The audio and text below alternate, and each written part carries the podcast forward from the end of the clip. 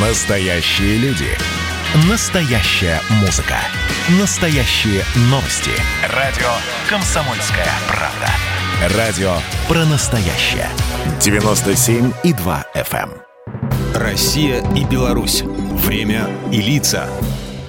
Здрасте, здесь Бунин, и сегодня я про ближайшего сподвижника Ивана Федорова, белорусского книгопечатника Петра Мстиславца. Когда речь заходит о начальном периоде истории русского книгопечатания, первостепенное внимание всегда уделяется Ивану Федорову.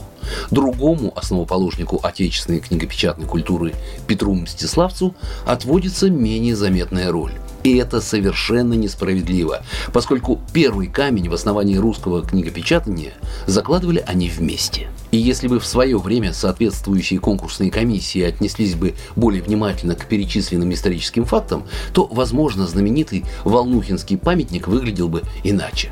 Биографические сведения о Мстиславце крайне скудны. Неизвестны точные даты его жизни.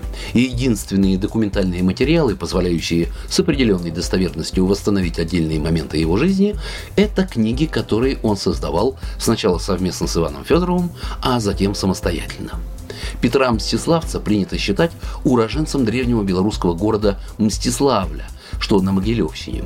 Ту пору это был довольно крупный город, игравший заметную роль в экономической и политической жизни Руси. Жизненные пути Федорова и Мстиславца сошлись в Москве. Здесь и было положено начало их тесному творческому содружеству. Они совместными усилиями создавали типографию на Никольском крестце, добывали оборудование и материалы, и многие годы эти два человека жили едиными помыслами, рука об руку шли к единой цели. В марте 1564 Федоров и Мстиславец завершили работу над апостолом, книгой, которой суждено было обессмертить имена их создателей. С этого момента и начинает свое летоисчисление русская печатная книга.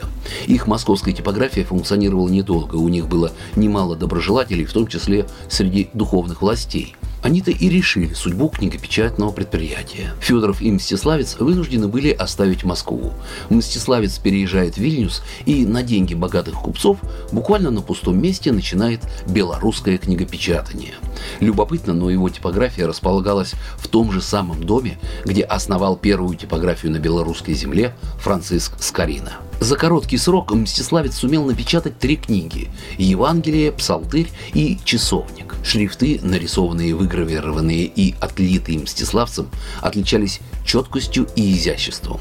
Наследие Петра Мстиславца сравнительно невелико, всего шесть книг, но его влияние на последующее развитие типографского производства и книжного искусства весьма существенно. К сожалению, о дальнейшей судьбе белорусского книгопечатника больше ничего не известно. Программа произведена по заказу телерадиовещательной организации Союзного государства. Россия и Беларусь. Время и лица.